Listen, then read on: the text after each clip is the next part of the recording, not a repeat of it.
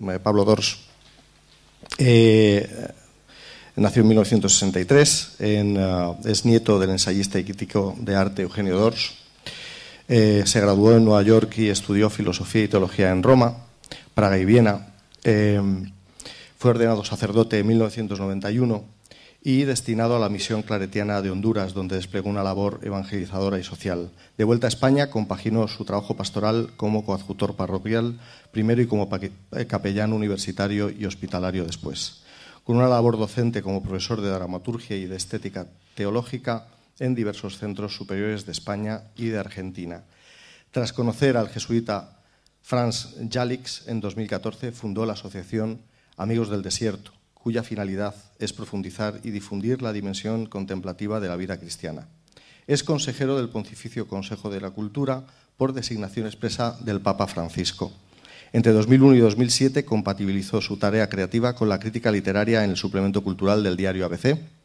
Su novela Andanzas del impresor Solinger fue adaptada al teatro y representada en 2011 en Italia.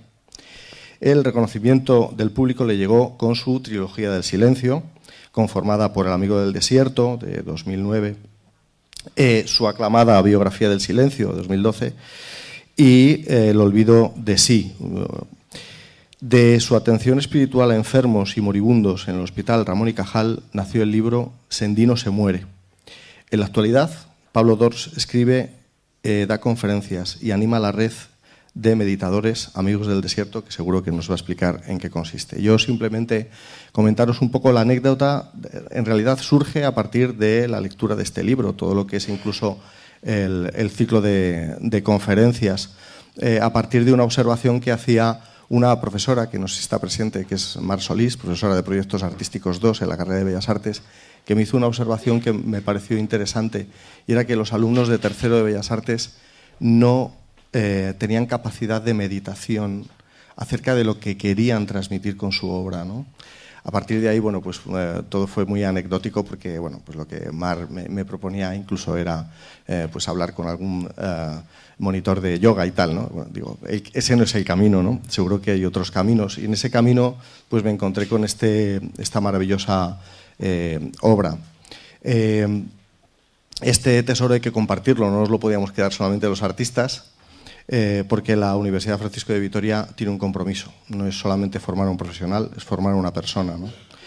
Y formar a una persona es una cosa tan, tan, tan sencilla, a la vez tan espectacular como eh, invitarle a que se haga las grandes preguntas. Pero eh, hacerse las grandes preguntas se debe hacer desde una actitud, es una actitud meditativa, una actitud de silencio, una actitud que te lleve a la contemplación y finalmente te pueda llevar al asombro de todo lo que te rodea, de todo lo que eres, de lo que realmente eres. No sigo hablando porque si no os, voy a destripar eh, esta obra maravillosa y prefiero desde luego que sea su autor el que lo haga. Muchas gracias y bienvenido, Pablo. Muchas gracias. Eh, buenas tardes. ¿Qué tal estáis?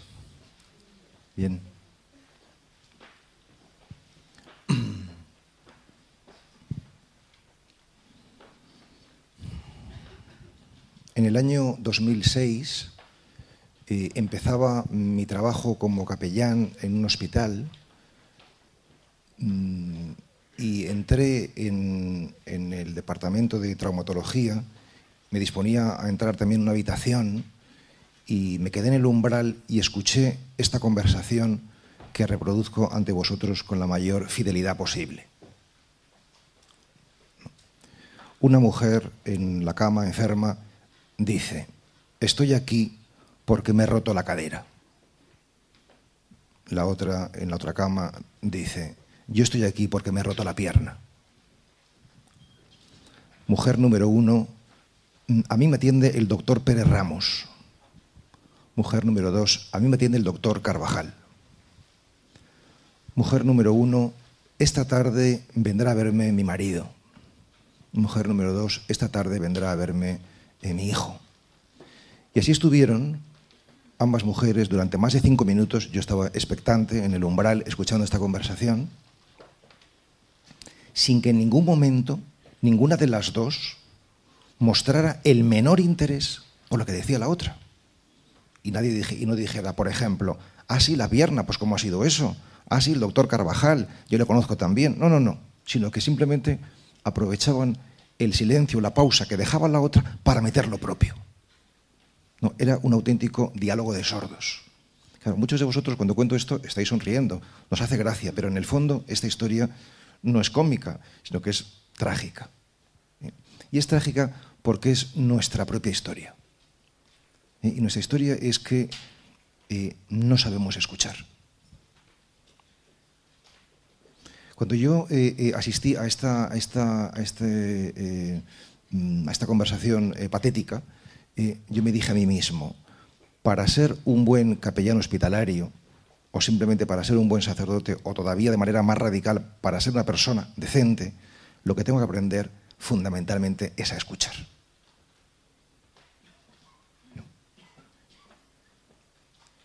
Y empiezo por aquí esta, charla sobre la experiencia de meditación, porque la meditación no es otra cosa que una escuela de escucha. Entonces, no lo, revistamos de cosas esotéricas y raras, porque fundamentalmente es una escuela de escucha. Nosotros no podremos escuchar a los demás si no nos escuchamos a nosotros mismos, por la sencilla razón de que nadie da lo que no tiene. No podremos escuchar a los demás si no nos escuchamos a nosotros mismos, por la sencilla razón de que nadie puede dar lo que no tiene. Y entonces la gran pregunta es, ¿cuánto me escucho a mí mismo? Es decir, ¿cuánto silencio hago para ser capaz de saber quién soy yo? A lo largo de nueve años de, eh, experiencia en el hospital, escuchando a muchos enfermos, también a terminales, eh, he llegado a una mm, definición de lo que es eh, la escucha y me gustaría compartir con todos vosotros. Y esta definición es la siguiente. Escuchar es acoger lo que el otro nos dice sin juzgarlo intelectual ni emocionalmente.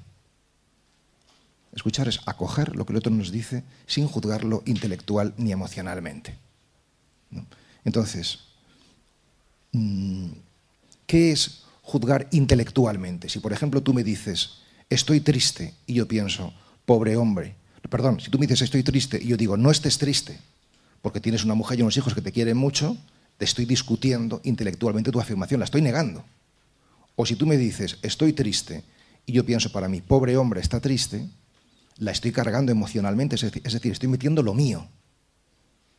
Entonces, escuchar es recibir lo que el otro te dice en la máxima pureza, es decir, quitándose de en medio a uno mismo. Y la meditación no es otra cosa que eso, que aprender a escuchar sin juzgar, acogiendo lo que hay. Bien, eh, dicho esto, contando esta anécdota sobre, sobre eh, dónde se enraiza la meditación, que no es, no es en otro lugar que en la escucha, eh, dicho esto, voy a hacer algo que hago en muchas conferencias y es cantar una canción. Voy a cantaros una canción que dice así. De noche iremos de noche, que para encontrar la fuente, solo la sed nos alumbra, solo la sed nos alumbra. Bien, eh, yo, eh, vosotros me veis a mí, nada más, pero yo os veo a todos vosotros. Entonces veo todos vuestros rostros y en muchos de vuestros rostros, en la mayoría, eh, ha empezado, cuando he puesto a cantar, a dibujarse una tímida sonrisa, seguramente de indulgencia o de, o de conmiseración. pobre hombre, aquí está marcándose una canción. Esto de cantar es importante fundamentalmente para perder la reputación. Si uno tiene una reputación que salvar, no podrá comunicar. porque entonces estará pendiente que la gente piense cosas bonitas de él y entonces no estará el núcleo de la cuestión en el mensaje que quiere transmitir. Entonces, eh, eh, perder la reputación es fundamental. Y como me gustaría no perderla solo, sino que la perdiéramos todos, eh, bien, con libertad, si alguien quiere mantener su reputación para sí, pues que se la mantenga y que la tenga bien, bien guardada, pero yo os invito, si lo deseáis, a cantar conmigo. ¿no? Entonces, esto se convertirá en otra cosa que en una aula magna, se convertirá en una aventura diferente. ¿no? Entonces, si os parece, canto yo y repetís vosotros. ¿no? Dice así. De noche iremos de noche, de noche iremos de noche, que para encontrar la fuente, que para encontrar la fuente, solo la sed nos alumbra, solo la sed nos alumbra, solo la sed nos alumbra. Solo la sed nos alumbra. Me ha gustado mucho veros cantar, sobre todo a los que bajabais la cabeza escondiéndos de vergüenza. ¿no? Esto de, sentir un poquito de vergüenza es extraordinario. ¿no? Bien, eh, además de para perder reputación, cantar es importante porque nos pone una actitud distinta eh, que la que solemos tener cuando nos sentamos en una butaca para escuchar una conferencia. Cuando nos sentamos para escuchar una conferencia, nuestra actitud suele ser fundamentalmente mental o intelectual. Entonces estamos pensando, a ver este señor cómo me va a amueblar la cabeza. Pero yo no vengo a amueblar la cabeza de nadie, sino a algo mucho más eh, esencial que, amueblar la cabeza, y es alimentar el alma. Esa es mi pretensión, nada menos. ¿no? Y entonces, eh, al cantar, abandonamos la actitud mental y entramos en una actitud que podríamos llamar sapiencial. ¿Y en qué consiste eh, la diferencia entre el intelectual y el sapiencial? Y la actitud sapiencial es la que me interesa para esta conferencia, para este momento de encuentro entre nosotros. Por la diferencia es que el intelectual quiere penetrar en la realidad, comprenderla, quiere entrar. ¿no? Es la actitud propia de una universidad, de un aula, ¿no? quiere entrar en la realidad para comprenderla. Pero el sabio, no quiere entrar en la realidad, sino que más bien es aquel que permite que la realidad entre en él, que es distinto. Y entonces, ¿por qué, eh, eh, ¿por qué hablo de esto para, eh, para entrar en el mundo de la meditación? Sencillamente porque la actitud fundamental para que podamos mm, aprender el mundo de la meditación, el mundo del silencio, no es otra que la receptividad, es decir, la capacidad de acogida, de dejarnos tocar, de dejarnos afectar. Por tanto, si, si, si, nuestra actitud es de sabios, de maestros, ya que lo sabemos todo, entonces difícilmente podremos emprender el camino de la meditación, difícilmente podremos emprender ningún camino realmente constructivo. Eh, por tanto, la actitud esencial es la actitud de receptividad o lo que es lo mismo, discipular. ¿no? Solamente pueden aprender quienes son discípulos. Por tanto, la pregunta es, ¿yo quiero ser discípulo? Porque solamente se dice sí, puedes aprender. Voy a correr el riesgo de, eh, de que cantemos una vez más, ¿no? esta vez ya no repitiendo, y, sino todos juntos, a ver si, si le hemos aprendido. Quizás sí. ¿eh? Vamos a probar, suerte. A ver qué tal. De noche iremos, de noche que para encontrar la fuente solo la sed nos alumbra, solo la sed nos alumbra. Bueno, ahora ha habido menos personas que han bajado la cabeza, abochornados, eh, todavía alguno. Eh, bien, mm, además de para perder la reputación y de porque se fomenta una actitud sapiencial y no intelectual, y todo eso tiene que ver mucho con lo que vamos a trabajar, lo que quiero compartir con vosotros en este ratito, eh, eh, cantar es importante porque al cantar, nosotros que, seguramente muchos nos conocéis entre vosotros, pero al cantar eh, damos respuesta a nuestro anhelo fundamental. Esto que acabo de decir es muy gordo. Al cantar damos respuesta a nuestro anhelo fundamental. Y ese anhelo fundamental no es otro que el de la unidad. Decir que el anhelo fundamental del ser humano es la unidad es tanto como decir que nuestro principal problema es la fractura, es la división. Estamos divididos unos de otros, eso es un hecho, gente de izquierdas, gente de derechas, gente blanca, gente negra, gente creyente, gente no creyente. Estamos divididos y no solamente divididos por fuera, sino por dentro. ¿Eh? Por una parte, eh, me quiero comer este pastel, que me parece muy apetitoso, ¿eh? y, pero por la otra, quiero mantener la línea. no me conviene comer tanto. y entonces esto hace que estemos divididos. Estamos a veces incluso no solamente divididos, sino rotos. Pues bien, al cantar se genera entre nosotros una unidad. Personas que no se conocen, en virtud de unas palabras y en virtud de una melodía, consiguen ser uno. ¿Y por qué esto es importante?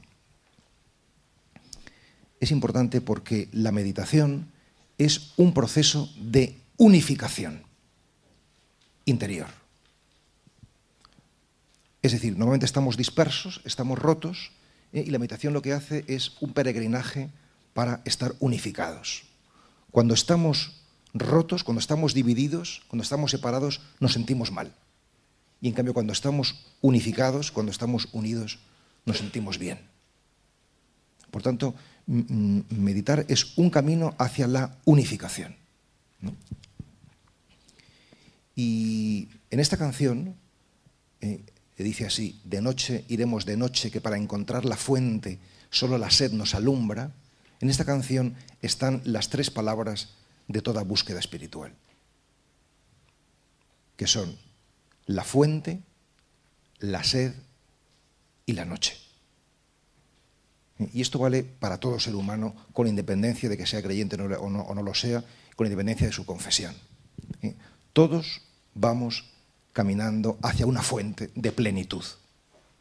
Algunos la llamamos Dios, otros la llamarán el ser, no importa, pero todos caminamos hacia una fuente de plenitud la gran aportación de los místicos, es decir, de las, personas que han hecho este peregrinaje de manera más insigne o más señera, eh, es que cuanta más sed tengamos, más cerca estaremos de esa fuente. Es decir, que eh, mm, mm, los seres humanos tenemos eh, instintos, tenemos deseos y tenemos un anhelo. El instinto es lo que responde al cuerpo, los deseos lo que responde a la mente y el anhelo es lo que responde al espíritu. ¿Eh? Tú puedes tener tus instintos y tus deseos bien satisfechos, pero sin embargo no estar bien. ¿Por qué? Porque te falta responder a ese, anhelo, a esa sed. Pues justamente eh, eh, la mística lo que descubre es que cuanto más cerca estamos de la fuente, cuando más peregrinamos hacia ella, más sed tenemos. Y es la sed la que nos hace caminar con más determinación, con más fuerza hacia esa fuente. Y por último, la palabra noche. Este camino que nos conduce de la fuente, de la sed a la, fuente, es un camino nocturno. Es decir, es un camino en el que hay dificultades. Me voy a quitar el abrigo porque tengo un poquito de calor.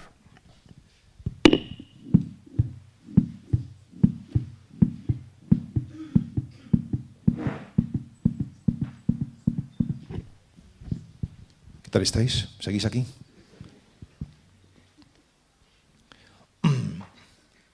Bien, mm, la palabra meditación viene del latín meditatio, stare medium, permanecer en el centro significa. ¿Eh? Entonces, la meditación es un peregrinaje hacia nuestro, hacia nuestro centro. ¿Eh? Los cristianos, además de la palabra meditación, utilizamos la palabra contemplación, también del latín contemplatio, estar en el templo. Los creyentes pensamos que nuestro centro es un templo, es decir, que estamos habitados ¿eh? y que en ese centro, en ese templo del alma, pues habita lo que llamamos Dios, el Espíritu, o como dice el poeta, el huésped del alma. En cualquier caso, seamos creyentes o no lo seamos, la práctica de hacer silencio, de peregrinar, es idéntica. ¿Y esa práctica en qué consiste? Bien, eh, me gustaría mm, daros tres pautas, y la, conferencia va a consistir en eso, eh, todo esto ha sido una introducción, eh, tres pautas para la meditación. Por tanto, me gustaría que tuviera un cierto carácter práctico esta, esta, esta ponencia mía. Tres pautas para eh, peregrinar hacia nuestro centro. Y esto de estar en el propio centro es fundamental, por la sencilla razón de que solamente haremos lo que tenemos que hacer y lo haremos bien si estamos en nuestro centro. Yo suelo poner muy a menudo el ejemplo del compás. Si tú tienes tu aguja del compás bien pinchada, el otro polo del compás hará siempre círculos hermosos y perfectos porque la aguja está bien pinchada. Y por el contrario, si esa aguja no está pinchada, el otro polo hará siempre dibujos deslavazados. Así nosotros, si estamos en nuestro centro, ya nos toque dar una clase o hacer una tortilla de patatas, lo haremos bien, porque estamos centrados. Y por eso es importante la meditación. Bien, eh, yo estoy hablando de la meditación no en clave de reflexión, porque hay gente que toma meditar como reflexionar. Yo no estoy hablando de reflexionar. Tomo la meditación como sinónimo de silenciarse, de hacer silencio.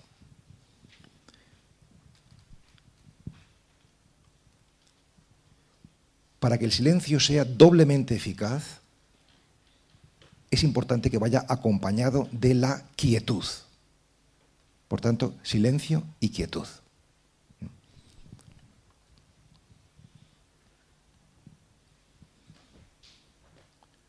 Cuando yo me siento en silencio y en quietud, descubro muchas cosas, pero fundamentalmente descubro que con quien me encuentro o lo que encuentro es a mí mismo.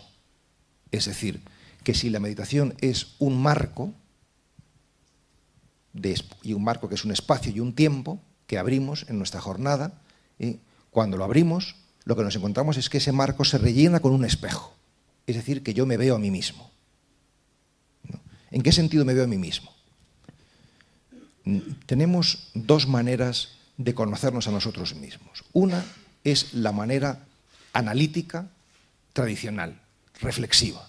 ¿eh? Me cojo papel y lápiz y digo, yo soy una persona simpática, agradable, eh, bondadosa, gentil, virtudes. Otra columna, defectos, pues soy un egoísta, un perezoso, un vago, eh, un tonto. Entonces, bueno, pues, pues defectos. ¿no? Esta es la vía reflexiva, tradicional, analítica. Y luego está la vía meditativa, silenciosa, no analítica, sino sintética, eh, que consiste en sentarse en silencio y en quietud y ver qué es lo que aparece.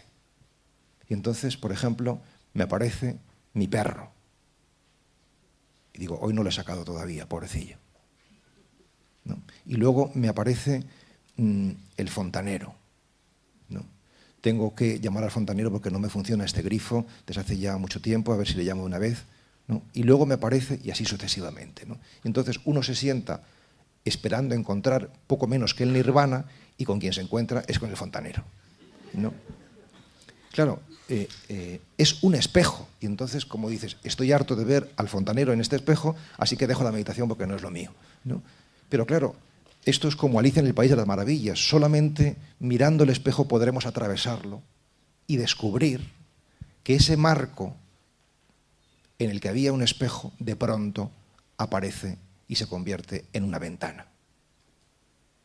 Es decir, que hay que atravesar la prosa de la vida, es decir, el perro y el fontanero, para llegar a la poesía de la vida.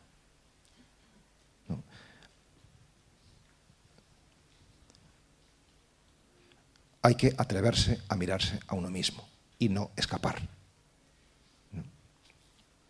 Bien, cuando uno eh, se sienta en silencio y en quietud, eh, descubre uno tres cosas. La primera es que cuando uno está quieto, descubre que está inquieto corporalmente. La segunda que uno descubre, además de la inquietud corporal, es la distracción mental. ¿eh? No solamente es que estás inquieto corporalmente, de pronto pues, te pica la nariz, te, te, quieres rascar la espalda, estás con inquietud corporal, sino que también estás muy distraído. Tienes un montón de imágenes, palabras, pensamientos, ideas que te bombardean la mente. Y, en tercer lugar, sobre esto no vamos a entrar porque esto eh, sería, mm, nos llevaría muy lejos y no da tiempo a una conferencia de 45 minutos o 50. ¿eh? En tercer lugar, aparecen las heridas del alma, es decir, nuestras sombras, lo que, lo que, mm, lo que la herida, la vida nos ha infligido en forma de dolor y no hemos sabido elaborar. Y entonces eso también aparece. Bien. Y mm, como digo, voy a dar tres pistas para hacer este viaje. Tres pistas para hacer este viaje. ¿Y por qué tres? Sencillamente porque la meditación, para mirar ese espejo, para poder atravesarlo, que se convierta en ventana, para poder mm, vivir esa inquietud corporal, esa distracción mental y esa herida del alma de manera eh, que lo puedas transitar e ir más allá, ¿eh? la meditación es un trabajo corporal, mental y espiritual. Detrás de esta división en cuerpo, mente y espíritu hay una antropología occidental que ha funcionado durante siglos y que nosotros en general damos por válida. El hombre es cuerpo, el hombre es mente y el hombre es espíritu. Al trabajo con el cuerpo lo vamos a llamar relajación, al trabajo con la mente lo vamos a llamar concentración y al trabajo con el espíritu lo vamos a llamar contemplación. Por tanto, relajación, concentración y contemplación. Y voy a dar nada más una pauta de cada una de ellas, ¿eh? porque esto no puede ser un fin de semana intensivo de meditación, sino nada más una charla. Bien, una pauta o dos del cuerpo.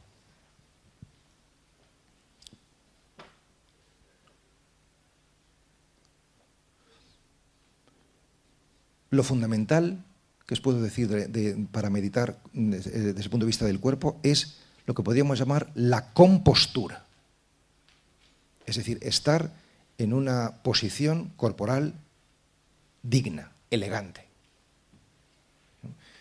Eh, hace no mucho, hace unos meses, me invitaron eh, a un monasterio, eh, no digo cuál, para que hablara, me invitó el padre Abad, para que hablara a los monjes de ese monasterio nada menos que del misterio de Dios. Háblales de Dios, estos monjes que llevan ahí 20 años, 30, rezando todos los días, a ver qué les dices.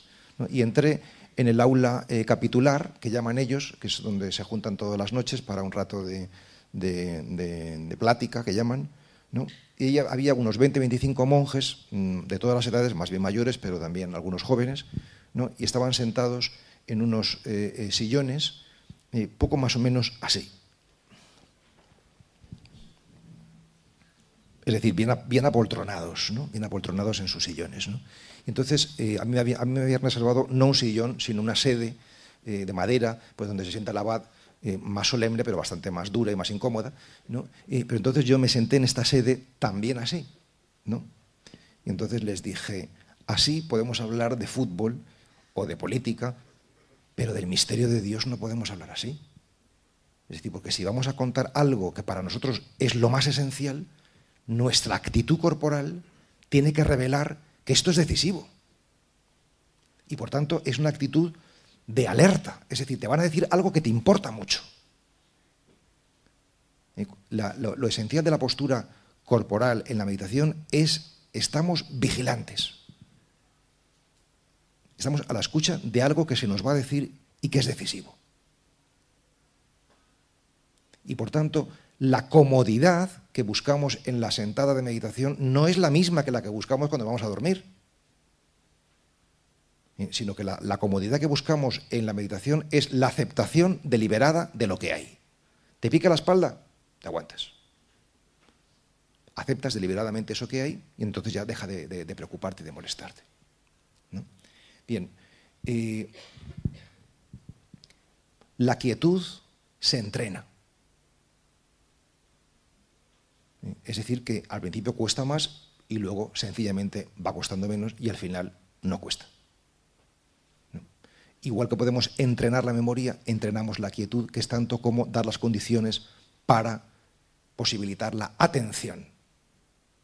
Y la atención es la madre del cordero. Simone Weil, esta escritora eh, francesa de origen judío, decía, estar atento es tanto como amar. Tú quieres saber qué amas, mira lo que estás atento. Si tú ves tu teléfono móvil 150 veces al día, que es el promedio de los madrileños, mirando el móvil, eh, quiere decir que eh, seguramente es de las cosas a las que más atento estás, de las que más amas. Tú crees que amas mucho a tu ser amado, pero le diriges una mirada de vez en cuando por ejemplo. Bien, eh, eh, por tanto, la, compostura y la quietud. Y una segunda clave que os doy eh, en, el asunto del cuerpo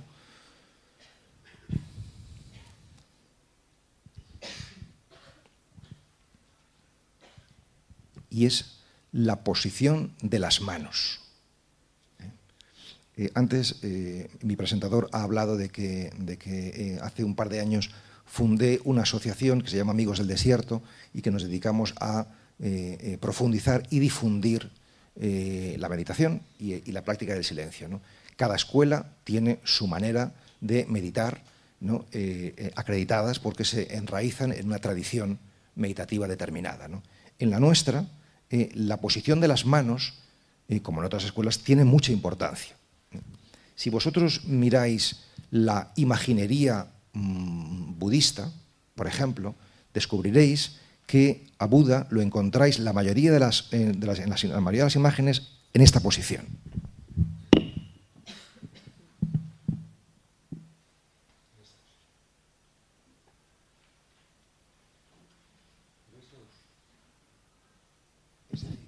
Es decir, con las manos a la altura del abdomen, ¿eh? la derecha debajo, los dedos pulgares tocándose, haciendo en línea recta, sin hacer eh, ni valle ni montaña, sino en línea recta.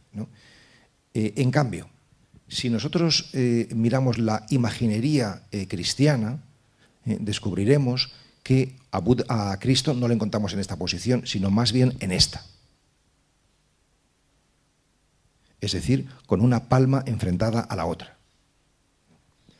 Eh, si recordamos los catecismos que estudiábamos de, o que nos hacían estudiar de niños, eh, descubrimos que la postura de oración o de meditación del cristiano tradicional es con las dos manos juntas.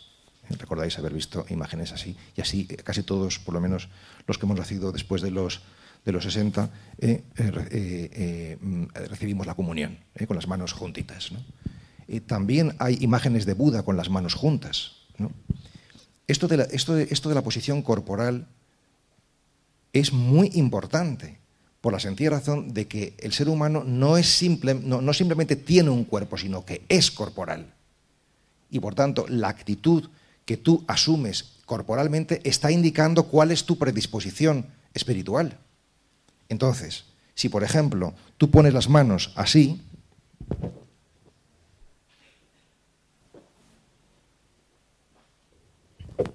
estás en una actitud de receptividad de algo que te viene de fuera. Pero por el contrario, si las pones así, una enfrentada a la otra, no estás en actitud de petición de algo de fuera, sino en actitud de recogimiento, de algo que te viene de dentro. Entonces, en la meditación no pedimos fuerza de fuera, sino que nos recogemos para encontrar el tesoro interior. Y por eso nosotros, en Amigos del Desierto, proponemos esta posición de meditar o bien esta. Entonces uno piensa, pero entonces esto tiene que ser cansadísimo. ¿no? Bien, eh, igual de cansado que es estar con las piernas en forma de loto si no estás acostumbrado.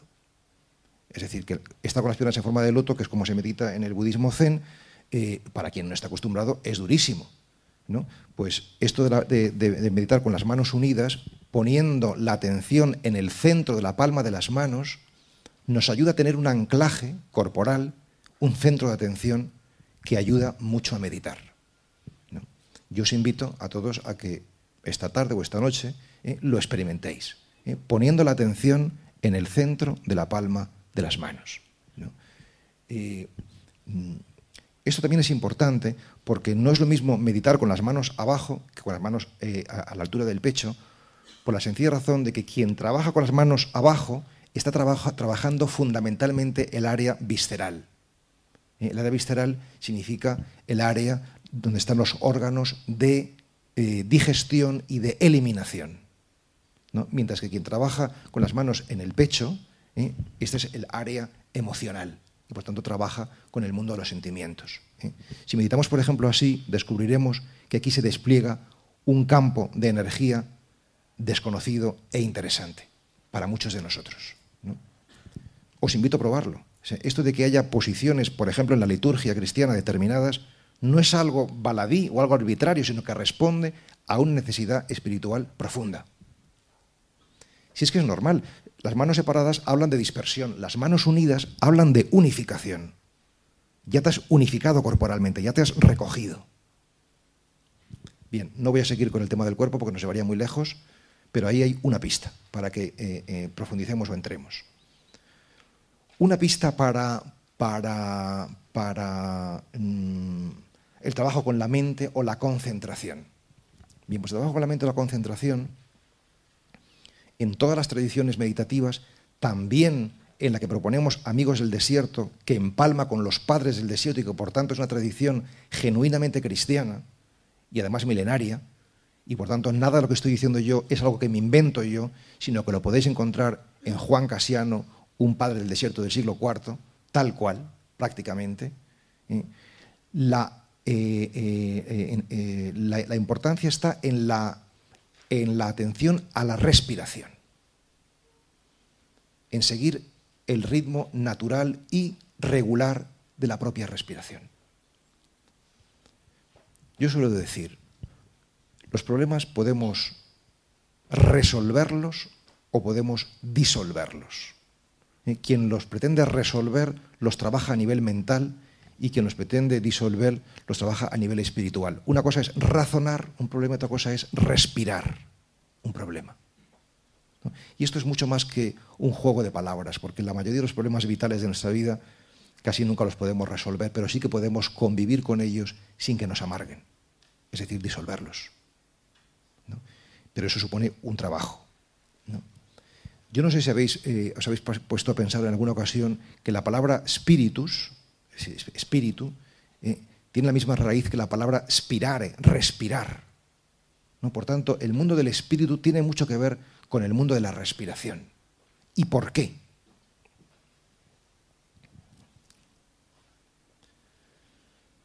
Porque el eh, ritmo biológico, por excelencia, que es el de la respiración, es un ritmo doble de inspirar y de expirar, que reproduce o es análogo, afín, al ritmo espiritual por excelencia, que es el de recibir y dar. ¿Qué quiero decir con esto? Tú quieres saber si tu vida es una vida sensata, es una vida mm, mm, mm, saludable, es una vida constructiva. Pregúntate si hay armonía, si hay proporción entre lo que recibes y lo que das. Entonces, al respirar conscientemente, entramos en este círculo virtuoso del dar y del recibir. En definitiva, podemos decir, amar no es otra cosa que saber recibir y saber dar. O incluso más radicalmente podríamos decir, vivir es el misterio de saber recibir y saber dar. Y esto es importante, eh, particularmente importante subrayarlo en nuestra cultura, donde se nos ha enseñado que lo importante es amar a los demás, olvidando el como a sí mismo. O que lo importante es ayudar a los demás, olvidando él que también hay que ayudarse a uno mismo. Eh, antes el presentador eh, Pablo me, ha dicho que mm, recogí mi experiencia hospitalaria en un librito que se llama Sendino se muere. este librito recoge mm, conversaciones que tuve con una eh, doctora eh, que, tenía una enfermedad eh, terminal cuando la conocí.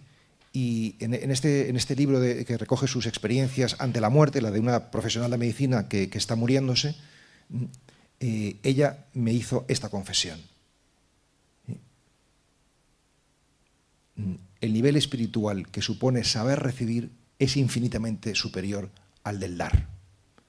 Me dijo, yo me he pasado la vida intentando ayudar a los demás, pero Dios no ha querido que me marche de este mundo sin dejarme ayudar por ellos.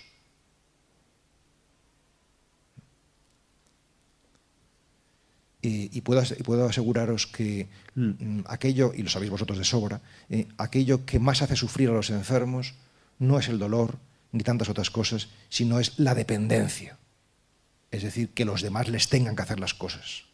Es decir, dejarse ayudar. Pues respirar conscientemente nos introduce en esta dinámica que, del dar y recibir que rompe esta visión individualista que solemos tener del ser humano y nos introduce en que somos una comunidad, no somos solo individuos, sino que somos humanidad, que da y recibe. Bien, eh, eh, eh, cuando, tú respiras conscientemente, si lo probáis esta noche, descubriréis que estáis bombardeados por un montón de distracciones.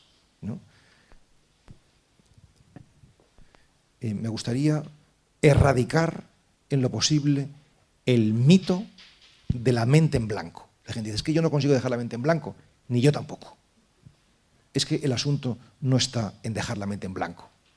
¿Dónde está el asunto? Lo diré de manera más técnica. ¿eh?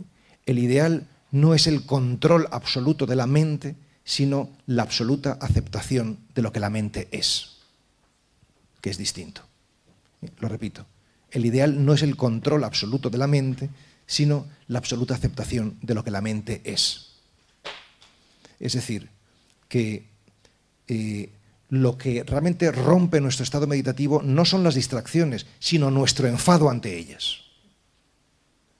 ¿Y por qué nos enfadamos ante ellas? Porque tenemos una idea de perfección formal. Es que no lo hago bien.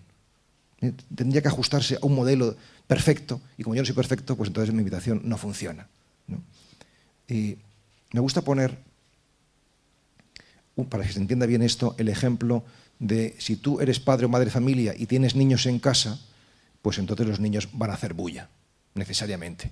Entonces, si, hacen bulla y tú quieres meditar o quieres trabajar, tienes dos posibilidades. Una, echar a tus niños de casa, y entonces podrás eh, centrarte en la meditación y en tu trabajo. O dos, aislarte, ¿eh? abstraerte de, esa bulla que hacen y centrarte. Pues en la meditación, con las distracciones, pasa exactamente lo mismo. ¿eh? Tienes dos posibilidades si tienes distracciones. Una, cortarte la cabeza, entonces seguramente no tendrás ninguna distracción más. Y, o dos, abstraerte de esas, distracciones y, centrarte en tu respiración. Entonces, ¿y cómo te estáis? Pues sencillamente, y es así como se abordan las distracciones, haciendo tres cosas. Reconociendo la distracción, estoy pensando en el fontanero, ¿de acuerdo? Reconocerlo, primer paso. Segundo paso, sonreír interiormente, precisamente para contrarrestar nuestro enfado. Porque otra vez estoy aquí pensando lo mismo, pues sonreír ante esa distracción y tercero, volver a nuestra respiración, a la conciencia de la respiración. Bien, y para concluir, después de haber dado estas pautas sobre el cuerpo, muy sencillas y muy breves, y estas pautas sobre la mente, la importancia de la respiración y cómo, cómo reaccionar, cómo actuar frente a la distracción, ¿eh? una pauta sobre la contemplación, es decir, trabajo puramente espiritual.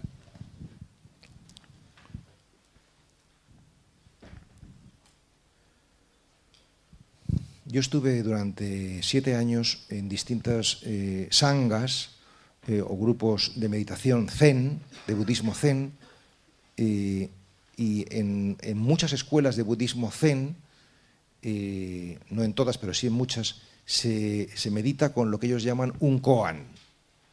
Un koan es una suerte de acertijo que el maestro pone a su discípulo o el abad a sus, a sus monjes para que trabajen en él durante la meditación. Entonces, por ejemplo,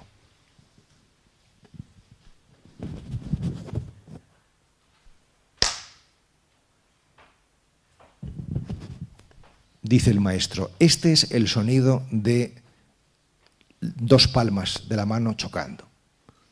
Y el koan sería, ¿cuál es el sonido de una mano? Sobre esto tiene que trabajar el monje en la meditación. ¿Cuál es el sonido de una mano?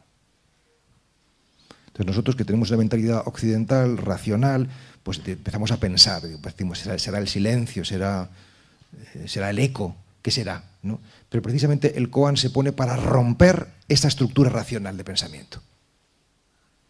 Eh, eh, por fortuna, eh, porque este es un sistema eh, eh, duro para nosotros, en la tradición occidental cristiana no meditamos con koan, sino que meditamos con lo que llamamos mantras. Un mantra es una palabra poderosa, sagrada y única. ¿Qué quiero decir? Quiero decir que normalmente tenemos en la cabeza muchas ideas, muchas palabras, mucho ruido, y que para acallar todas esas palabras y todo ese ruido, utilizamos una que actúa algo así como una escoba borrando todas las demás y apartando todas las demás. Bien, yo no sé si algunos de vosotros, posiblemente algunos sí, por lo menos alguno, conozca un librito clásico de la espiritualidad ortodoxa que se llama El peregrino ruso, Relatos del peregrino ruso, seguramente algunos lo conoceréis. ¿no? Es un libro fundamental para el cristianismo ¿no? y desde luego para el cristianismo ortodoxo. Este librito trata de un peregrino que va caminando por las estepas eh, rusas buscando un maestro, buscando alguien que le enseñe el misterio de la oración, el misterio de estar dentro de sí mismo y descubrir el sentido de la vida. Hasta que finalmente encuentra un starets, un gran maestro, eh, y le pregunta qué tiene que hacer para, meditar. Y entonces este maestro le dice, es muy sencillo, tú basta que digas mil veces esta frase. Jesús mío, hijo de David, ten compasión de mí, que soy un pecador. Tú di esta frase mil veces y, mañana vienes y me cuentas. Entonces el peregrino, como buen discípulo, obediente, recita mil veces esta frase, al día siguiente va a sus tares, ¿qué tal? Le pregunta, muy bien, responde, pues ahora dos mil. Entonces, bueno, pues repite dos mil veces esta frase, al día siguiente vuelve, ¿qué tal? Muy bien, pues ahora tres mil. Y el libro va contando cómo cada vez va recitando más veces esta frase, Jesús mío, hijo de David, ten compasión de mí, y cómo la visión y el alma de este hombre se va transformando y se va cambiando. ¿no? Porque la palabra es eficaz y va transformando el corazón de la persona. Y nosotros escuchamos esta historia y la escuchamos con una cierta indulgencia, diciendo, bueno, vale, eh, pero mm, yo os pongo un desafío para que verifiquéis que bueno vale, no, que esto es una verdad muy profunda. Y os pongo el siguiente desafío, y es mañana, hoy ya no porque ya ha empezado el día, estamos en la mitad del día, pero mañana, eh, desde, por la mañana, desde por la mañanita, eh, podéis repetir este mantra que yo os voy a dar ahora, eh, si queréis hacer la experiencia. entonces os lo decís mil veces, dos mil, siempre que os acordéis, os decís interiormente, soy un desgraciado. O soy una desgraciada. Y entonces, si tú repites esto muchas veces a lo largo del día, yo te puedo asegurar que cuando llega la noche y te vas a acostar, estás hecho polvo. Estás hecho polvo. Entonces, no puedes decir que esa palabra no ha sido eficaz, porque realmente yo he hecho esa experiencia. He sido tan tonto que he querido experimentarla antes de contarla, ¿eh? de decir un, todo un día soy un desgraciado, me acosté hecho polvo. O por el contrario, que esto os lo aconsejo más, ¿eh? Podéis deciros a vosotros mismos mañana, 100 veces 200, 300, siempre que os acordéis, decís, soy una persona maravillosa. Soy una persona maravillosa. ¿eh? Y yo os puedo asegurar que cuando llegue la noche tampoco podréis dormir de pletóricos que estáis. Y esto, eh, eh, claro, nos hace reír, pero ¿qué significa? Pues significa que nosotros somos responsables de nuestro bienestar o malestar emocional en una medida mucho mayor de la que imaginamos, porque todo depende de nuestro discurso interior. Si yo entro en, esta, en este aula magna brutal y pienso, esto va a ser un desastre, no va a haber aquí comunicación, eh, eh, esta gente no me cae bien, eh, me quiero marchar y quiero irme a comer, pues entonces sencillamente esto no funcionará. Pero si yo entro diciendo, voy a darles algo extraordinario, por lo menos la mitad, si no tres cuartos, van a salir de aquí diciendo, voy a meditar. Entonces sencillamente será así. Sencillamente será así, porque convocamos aquello que tenemos dentro. Será así más de la mitad de vosotros estaréis meditando esta tarde, os lo puedo asegurar, por lo menos probando para ver qué pasa. Entonces, eh, eh, el, mantra es una palabra, el mantra o palabra de oración, mantra es una palabra indoeuropea que tiene dos partículas, man y tra, man es mente, como el mens latino, y tra es instrumento, un instrumento para trabajar la mente, es una palabra poderosa, es una palabra sagrada, Sagrada significa sencillamente que a lo largo de la historia ha ayudado a muchas personas que estaban hundidas, les ha ayudado a salir a flote. Los dos verbos de la relación de ayuda son consolar y confortar, es decir, dar compañía al solitario y dar fuerza al débil. Y estas palabras, estos mantras, eh, han ayudado, han consolado y confortado a muchas personas. Y son sagrados precisamente por eso, no es lo mismo decir Cristo Jesús, por ejemplo, que es una palabra en la cual millones de personas a lo largo de la historia han encontrado eh, eh, apoyo y fuerza, que decir guachi guachi, que no significa nada. Eh, claro, igual que no es lo mismo entrar en, una iglesia o en un templo que entrar en un lavabo o en un servicio público, porque lo que se ha vivido allí es distinto. Pues lo mismo con las palabras. Hay palabras que están preñadas pues, en razón de qué? De su sentido, fundamentalmente. Y también de su significado y de su sonido, pero fundamentalmente del sentido. ¿no? Bien, y una palabra única, además de poderosa y sagrada, porque cuanto más sencillo sea el mantra, mejor operará en esa limpieza interior. Es como un cuchillo, cuanto más afilado es, mejor corta. Entonces, lo que nosotros en Amigos del Desierto proponemos para hacer la experiencia del silencio, del vaciamiento o del olvido de sí, son fundamentalmente o bien el mantra sí, la palabra sí en la expiración, o bien la palabra Cristo Jesús, Cristo en la inspiración y Jesús en la expiración, o bien la palabra Maranata. ¿Eh? Maranata es una palabra aramea, que es el lenguaje que habló Jesús, que significa ven Señor, Mara en la inspiración, Nata en la expiración. Meditar no es complicado, es sencillo consiste en la recitación atenta y amorosa de una palabra. En la medida en que estamos atenta y amorosamente en nuestra palabra, entramos en la experiencia de la meditación que los cristianos llamamos oración contemplativa o contemplación. Vosotros podéis pensar, si es que es la primera vez que escucháis algo así, que esto es un cuento chino, yo os digo que el silencio funciona. Igual que si tú vas a un gimnasio y haces abdominales, aunque tú no sepas cómo funciona, al final tú estás robustecido de las abdominales, si haces práctica todos los días, pues igual que si tú haces ejercicio físico te robusteces, si haces ejercicio espiritual, que no es otra cosa que el silencio, tu alma se robustece.